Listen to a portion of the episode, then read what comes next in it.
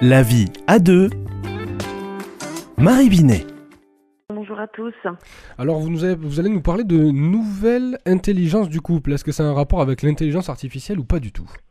Non, pas du tout. Ce sera certainement l'objet d'une prochaine chronique, mais je vais parler d'une nouvelle intelligence car euh, le couple est une création, j'en ai souvent parlé dans mes chroniques, et hum, ça demande en fait au conjoint de développer une nouvelle intelligence relationnelle, puisque on n'est plus du tout sur la reproduction euh, traditionnelle de modèles conjugaux, et hum, les couples, les conjoints sont aujourd'hui face à une conjugalité à créer, à co-créer, ce qui suscite euh, finalement en même temps euh, angoisse et en même temps plaisir parce qu'il y a plein de choses à découvrir.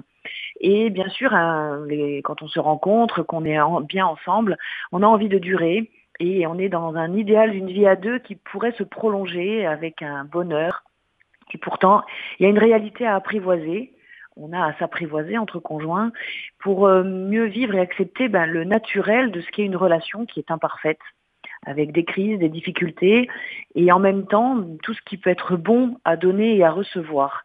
Et quand je parle d'une nouvelle intelligence, c'est que ça demande de bouger. On ne peut pas rester sur ses certitudes, sur ses croyances, et quelquefois même on est obligé de se déplacer par rapport au modèle reçu pour pouvoir être dans une identité qui est propre. Et c'est tout un chemin, c'est tout un chemin de croissance. Euh, le couple qui se rencontre à 25 ans ne sera pas le même couple lorsqu'il aura 70 ans.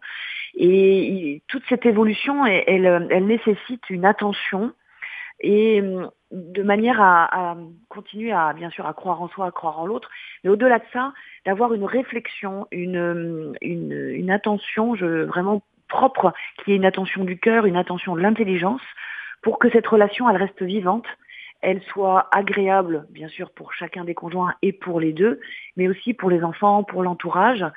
Et c'est du coup euh, une relation qui s'apprend en permanence.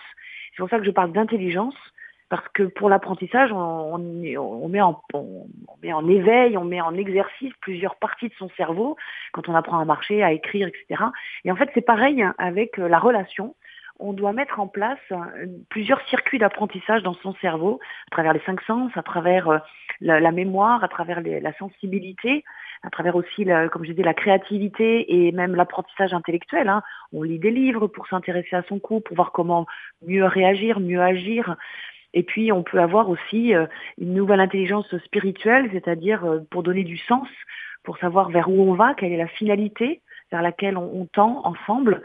Et, tout ça, ben voilà, c'est c'est un moteur euh, pour le couple et vraiment, c'est ce qui lui donne vie aujourd'hui.